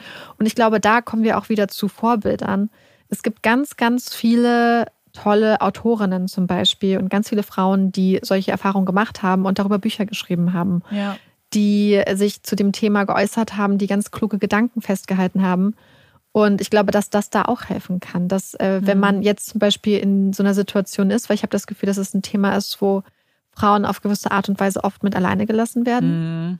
Und ich glaube, da zu sehen, dass es ganz viele Menschen gibt, die durch solche Situationen gegangen sind, die sich darüber Gedanken machen mussten, macht nicht den individuellen Schmerz kleiner, aber ja. ich glaube, es ordnet es ein vielleicht oder es kann helfen, einfach zu sehen, dass man nicht alleine ist.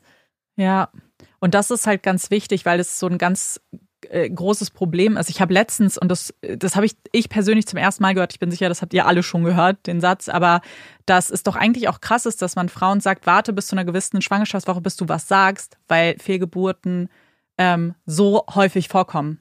Das, und wie krass eigentlich alleine das ist, dass wir wissen, dass das so ein großer Bestandteil ist. Deswegen passen wir schon gewisse Dinge an und trotzdem wird nicht darüber geredet.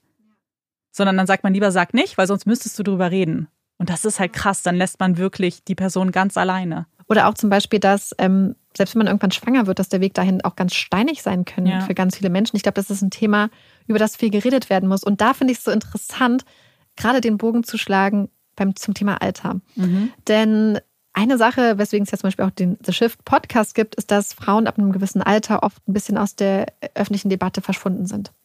Und das halt gerade, ich meine, wir wissen das Frauenthema, wir machen jetzt gerade äh, Perioden-Panty-Werbung, ja. also äh, wir, wir wissen, äh, oder, oder Sextoys, wir wissen, es gibt ganz viele Themen, insbesondere in Bezug auf den weiblichen Körper, ähm, die so schambehaftet noch sind, teilweise, mhm. wo es einfach total cool ist und befreiend ist, darüber zu reden. Und ich glaube, dass ein Thema auch älter werden ist, wie zum Beispiel so ein Thema wie Menopause. Ja, stimmt. Weil ich kannte mich gar nicht damit aus. Nee. Ich hatte keine Ahnung und dann habe ich angefangen, mir mein Buch, also nicht zu dem Thema, aber wo das Thema behandelt wurde, anzuhören und war auf einmal so, oh, okay, das ist total interessant. Und dann habe ich ähm, ganz viel mich damit beschäftigt und auf einmal gemerkt, so, hey, was zum Beispiel das Thema Menopause angeht, gibt es da so Hormonersatztherapie. Und wie viel da in der wissenschaftlichen Kommunikation zum Beispiel falsch gelaufen ist und wie krass schambehaftet dieses Thema auch ist das weiß, es hätte ich alles nicht gewusst, mhm. wenn ich nicht zufällig eine Quelle von super smarten, intelligenten, mitteilungsbedürftigen Frauen über 40 gefunden hätte, ja. die in einem Podcast äh, auspacken und alles erzählen. Das ist so ein Thema, worüber niemand redet und du schämst dich dafür, dass du zum Beispiel so einen Hot Flush hast und dass dir auf einmal heiß ist. Ja. Oder du kannst nicht schlafen und du denkst einfach, na ja, ich, ich leide in Stille. Statt zu sagen, hey, es ist ein Thema, was ganz, ganz viele Frauen betreffen werden wird, was ganz, ganz viele Menschen betreffen wird wir sollten darüber reden, wir sollten uns den Platz ja. nehmen, weil jedes Thema, was viele Menschen, also jedes Thema verdient es, wenn es Leute gibt, die dazu Fragen haben, darüber zu reden. Ja, voll. Aber deswegen fühle ich mich jetzt auch empowered, weil ich dieses ganze geweihte Frauen-Wisdom habe. Und jetzt bin ich schon so, boah, ja, hier, wenn es mal soweit ist, ich, ja. ich bin, ich werde mich so komplett einlesen noch weiter und ich habe schon dann habe ich mit, äh, mit jemandem drüber geredet. Ich weiß schon, welche Bücher ich mir jetzt auch vielleicht bald auch schon mal hole, weil gerade bei dem Thema eigene Gesundheit, was ja auch für viele Menschen mit dem Alter auch immer wichtiger wird und immer einen größeren Stellenwert vielleicht bekommt, lohnt es sich, informiert zu sein, lohnt mhm. es sich auch für sich selbst einzusetzen, äh, ja. einzustehen. Ja, ja, ja, ja. Das haben ganz viele auch geschrieben, was einfacher mit dem Alter wird, für sich einzustehen, mehr Nein zu sagen. Richtig gut. Und ich muss, ich auch, also ich frage mich ob das halt ein Altersding ist. Ich glaube, dass das auch super individuell ist, weil bei mir alles damit zusammenhängt, einfach nur, dass ich Therapie mache. Und hätte ich das nicht gemacht, weiß ich nicht, ob das einfacher für mich gewesen wäre jetzt. Ich glaube nicht unbedingt, ich weil ich glaube, nicht. dass ganz viele Generationen von Menschen diese Wünsche und Sachen nicht kommunizieren ja. konnten. Dass ganz, ganz viele, und wir sehen das ja alleine an der Tatsache, was äh, zum Beispiel Herzinfarkte angeht. Mhm dass wie oft Herzinfarkte bei Frauen nicht bei erkannt Frauen. werden. Ja, wie mir. einseitig die Informationsbroschüren sind, dass sie sich auf männliche Symptome be berufen, oft, dass oft das Bild, was man von einem Herzinfarkt im Kopf hat, ist ein Mann, ein, ja. ein Mann, der sich die Brust greift und dass da einfach die Hälfte der Bevölkerung ausgespart wird. Und deswegen glaube ich, dass es so wichtig ist, darüber zu reden und sich mhm. damit aktiv auseinanderzusetzen. Ich glaube, eine Sache, über die wir auch ganz kurz reden müssen, weil ich einfach das Gefühl habe, dass das sehr, sehr viele beschäftigt, weil das so viele geschrieben haben, als wir gefragt haben, was eure Ängste sind. Und das ist diese Zukunftsangst. So diese Angst, was mit unserer Erde sein wird in ein paar Jahren was unsere Probleme vielleicht sein werden. Sei es jetzt zum Beispiel im Klimawandel, zum Beispiel haben auch viele explizit angeführt. Was ist auch mit Gesundheit? So, was ist mit meiner Gesundheit? Was ist mit der Gesundheit vielleicht meiner Eltern? So, weil wenn, je älter ich werde, umso älter werden auch die Menschen in meinem Umfeld. Also, und das sind natürlich wirklich krass realistische Ängste. Und ich weiß nicht, wie ist, hast, wie ist das bei dir? Hast du Angst? Also, ja, mh mm, also bei uns in der Familie, ich habe es ja in der Selbstliebefolge, glaube ich, schon angedeutet. Wir haben sehr viele gesundheitliche Probleme immer in der Familie gehabt. Also meine Mutter hatte ja einen Gehirntumor. Mein Vater war zur Zeit, gleichen Zeit auch sehr krank und das kommt daher, dass er im jungen Alter, ich glaube, da war noch jünger als ich es jetzt bin, also so mit Ende 20, ganz, ganz stark krank geworden ist und ähm, herzkrank geworden ist und auch eine ganz, ganz schlechte Überlebensprognose hatte, was die nächsten mhm. fünf Jahre anging. Also die Wahrscheinlichkeit war einfach hoch, dass er die nächsten fünf Jahre nicht überlebt. Und das war halt auch immer was, habe ich neulich mit ihm drüber geredet, auch in Bezug auf den Podcast, was so ein bisschen, glaube ich, das Denken bei uns in der Familie ganz stark beeinflusst hat, weil für meinen Vater ist halt faktisch jedes Lebensjahr ein mhm. Geschenk, von dem er nicht ausgegangen ist. Also bevor mein Bruder und ich geboren wurden oder er meine Mutter überhaupt einen Heiratsantrag gemacht hat, hat er sich überlebt, äh, ergibt das überhaupt Sinn? Werde ich überhaupt lange genug leben, um, um meine Kinder aufwachsen zu sehen? Und ich glaube, das wusste ja. ich auch als kleines Kind immer schon so, dass das jeder, jedes Jahr, jeder Tag einfach ein Geschenk irgendwie ist. Und gleichzeitig aber diese äh, Chance, dass was passiert, halt immer so unglaublich real war. Das ist ja. was, womit ich als Kind immer aufgewachsen bin, mit der Möglichkeit, hey, ähm, es kann jeden Tag was passieren. Ich glaube, das ist auch eine Sache, die man als Kind auf dem Land ganz stark mhm. mitkriegt, weil ich als Kind jedes Mal, wenn meine Eltern, das habe ich immer noch, wenn Leute, die mir wichtig sind, ins Auto gestiegen sind, sei es Freunde, sei es Familie, wusste ich jedes Mal die Möglichkeit besteht, dass sie nicht nach Hause kommen, weil sie einen Autounfall haben könnten ja. zum Beispiel. Und deswegen glaube ich, dass es was ist, was, womit ich mich schon so lange beschäftige und was halt für mich schon so konkret geworden ist mit meinen beiden Eltern, mhm. dass es irgendwie mehr so ist, dass ich mich einfach total darüber freue, wie meine Eltern ihr Leben gestalten. Und dass ich dann halt einfach versuche, so, hey, so mir da gar nicht so viel Gedanken drüber zu machen, in dem Sinne, dass ich denke, bestimmte Sachen kann man einfach gar nicht beeinflussen. Meine Eltern machen alles, glaube ich, was in ihrer Macht steht, um fit und ja. gesund alt zu werden. Aber mehr kann man nicht machen, außer dass ich halt super gerne bei meinen Eltern bin, super gerne Zeit mit meinen Eltern verbringe, weil ich halt auch einfach weiß, man hat halt nicht die Ewigkeit. Ja. Ich glaube, dieses nicht darüber nachdenken ist ja auch das, was man die meiste Zeit ja auch macht. Ich glaube, es ist nicht so, dass man jeden Tag an diese Angst denkt, sondern dass sie einen wahrscheinlich an bestimmten Momenten so überkommt, sei es, wenn man selber Geburtstag feiert oder sieht, dass andere Menschen im Leben älter werden oder vielleicht auch vielleicht auch jetzt schon erste Anzeichen von Krankheiten zeigen oder schon mittendrin sind. Ich muss sagen, und ich weiß auch wirklich, dass das nicht normal ist. Ich habe das ganz wenig. Ich habe ganz wenig dieses Vielleicht geht das damit einher, dass ich sage, dass ich nicht so vorausdenke. Ich glaube, das könnte es sein. So dafür, dass mein Kopf gar nicht dazu neigt, so weit zu denken und ich immer annehme, das ist so weit noch in der Zukunft, dass mich das nicht so nicht so viel Platz einnimmt in meinem Kopf. Aber das ist, glaube ich, eigentlich gut. Ja, es ist auch weil gut. Weil es ist eine Sache, die ja. du insofern nicht beeinflussen kannst. Mm. Ja, ja, ja, voll. Und ich glaube, dass man, wenn man diesen Sachen dann zum Beispiel super viel Raum einräumen würde, dass dieser Platz fehlen würde für andere Sachen, ja. die in dem Moment wichtiger wären. Und ja. sei es einfach nur zum Beispiel das Zusammensein mit Eltern mal auch zu genießen, ja. wenn man die ganze Zeit vor Sorgen umgetrieben ist. Wo es, glaube ich, anders sein sollte, sind die Sachen, wo man aktiv mhm. was ändern kann, wo man aktiv werden kann. Und ich glaube, da ist halt so, gerade diese Klimaangst ja. so ein Ding, was genauso auf dieser, auf diesem, auf dieser Kippe steht. Insofern, dass man natürlich für effektiven, wirksamen Klimaschutz auf einer ganz grundlegenden Ebene bei ähm, großen Unternehmen und in der mhm. Weltordnung anfangen muss, wie Länder organisiert sind, wie Staaten organisiert sind. Das heißt, diese Verantwortung da auf einer Ebene ist, die man nur bedingt beeinflussen kann, wo man aber gleichzeitig ja auch jeden Tag selbst was machen kann. Mhm oder das Gefühl ja. hat. Und ich habe, glaube, dass, dass da was anderes ist. Aber ich glaube, dass es gleichzeitig da auch so, wenn es dann in so eine lebende Angst verfällt, genau. die einen am Leben hemmt, dass das dann halt auch sehr problematisch sein kann. Ich glaube, man muss halt wirklich ernsthaft mit diesem Thema auseinandersetzen, woher die Angst stammt, auch vielleicht das so ein bisschen runterzubrechen und dann zu unterscheiden, eben genau wie du sagst, in Dinge, die ich nicht ändern kann. Was mit meinen Eltern passiert, kann ich nicht ändern. Aber ich kann zum Beispiel, wenn es mir damit besser geht und die Angst nimmt, mehr Zeit verbringen, öfter anrufen oder was auch immer.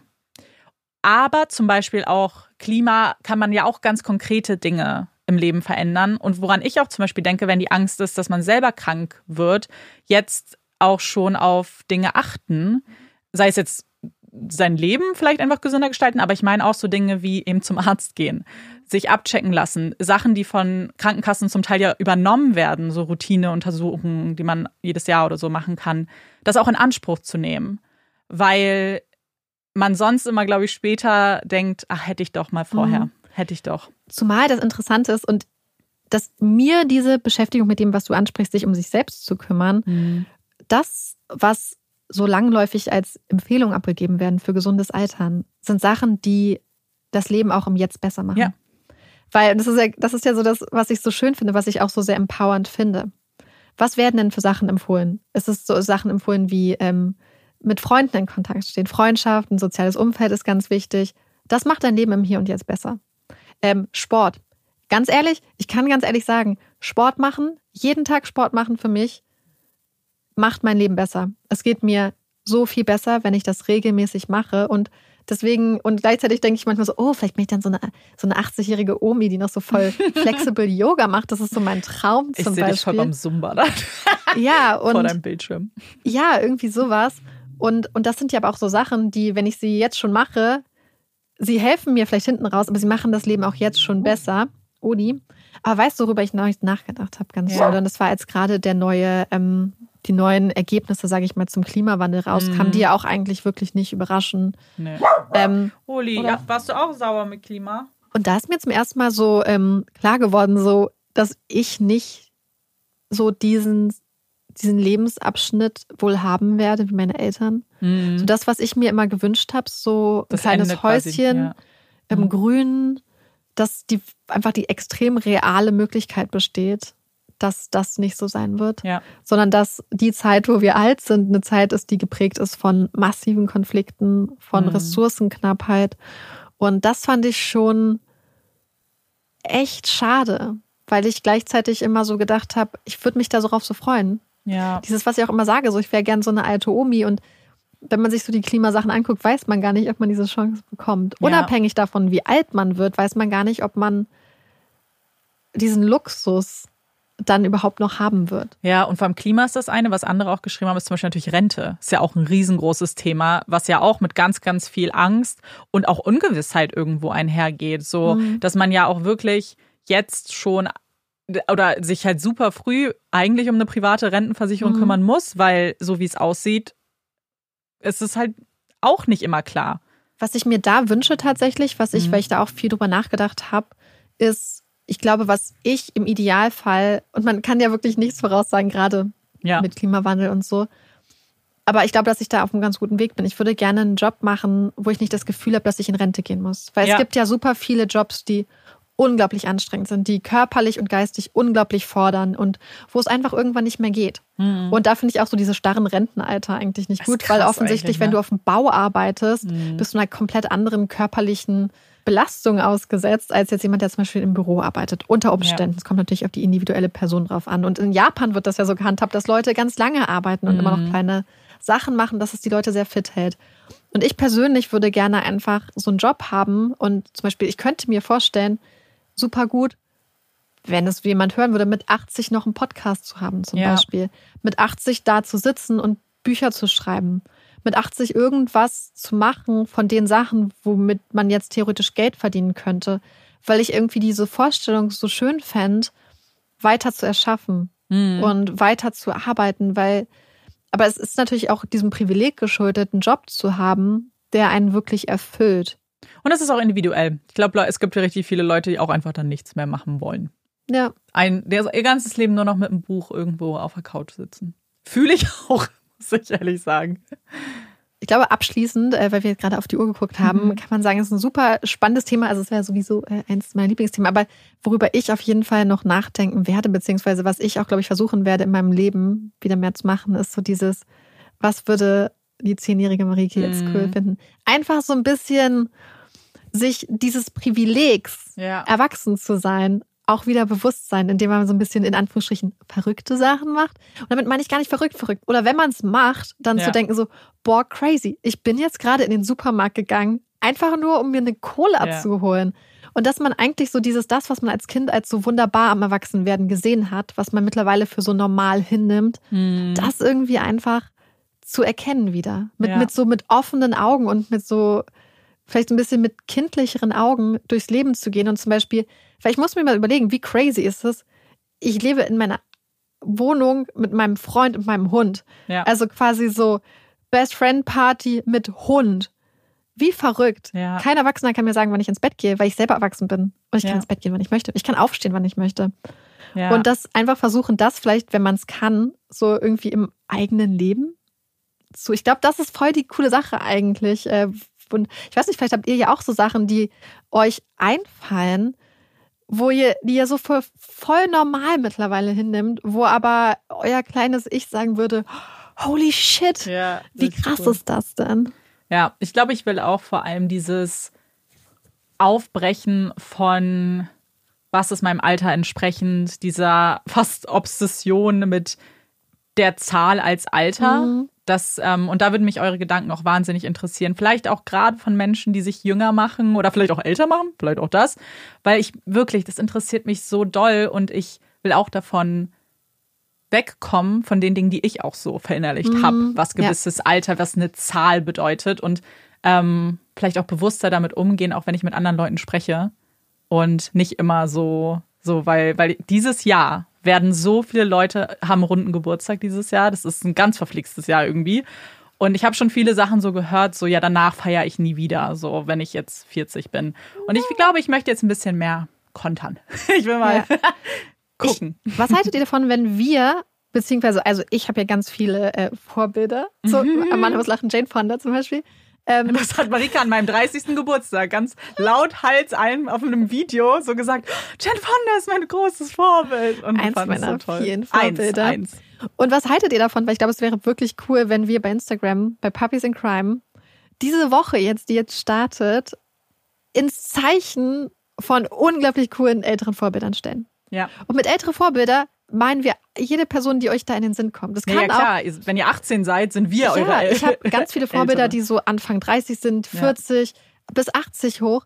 Wie wär's, wenn wir da eine Sammlung machen? Das heißt, wenn ihr uns Profile schickt, wenn ihr uns ja. Posts zu dem Thema schickt, sodass wir einfach für eine Woche lang so einen richtig positiven Aging-Feed machen ja, und cool. einfach jeden Tag coole Sachen machen. Was sind die Profile? So zum Beispiel Training mit Joan gibt es ja, ähm, die euch motivieren und die euch Bock machen aufs Älterwerden. Ja, finde ich super. Da hätte ich richtig Bock drauf. Ja, und perfekt auch, um jetzt das Thema abzuschließen und diese Folge noch nicht zu beenden, weil wir haben ja noch unsere Top oder Flops. Hast du, hast du was? Ich fange an. Ich fange an, ja. Es ist auch wirklich was, was mich wahnsinnig begeistert.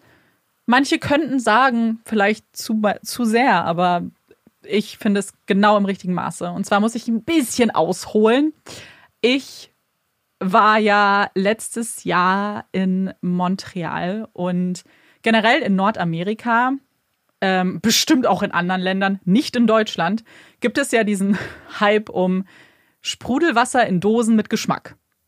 Dieses ganz typischen sind dann es, also es ist ja ein französischer Name, Le Croix, aber alle sagen ja Le Croix. Ich weiß nicht, ob das stimmt. Ich weiß nicht, ob das, wie das zusammenhängt, wie man es ausspricht, ist egal. Ist halt mit Geschmack. Ohne Zucker, einfach nur mit irgendwelchem Flavor. Und vor allem gibt es dann sowas wie Wassermelone und Kirsche, was ich halt liebe. So dieses chemische, ich stehe da total drauf. Und ich habe eine riesengroße Obsession damit entwickelt. Bin nach Hause gekommen, nach Berlin und nichts gibt's. Keine, gar nichts. Bis jetzt. Vio, es ist keine Dose, aber zumindest eine Flasche. Vio hat jetzt eine Sorte rausgebracht, die ganz neu ist und ist halt Sprudelwasser mit Pfirsich, Wassermelone. Das heißt irgendwie inspiriert von Sardinien, keine Ahnung. Inspiriert von irgendwie irgendwas Spanischem ist es, glaube ich. Ähm, und ich, das ist mein großer Top, als ich das gesehen habe, weil ich liebe das so sehr. Und das ist jetzt, das gönne ich mir dann. Ich habe meinen Edeka leer gekauft, ne? Jetzt mhm. gibt's da keine mehr.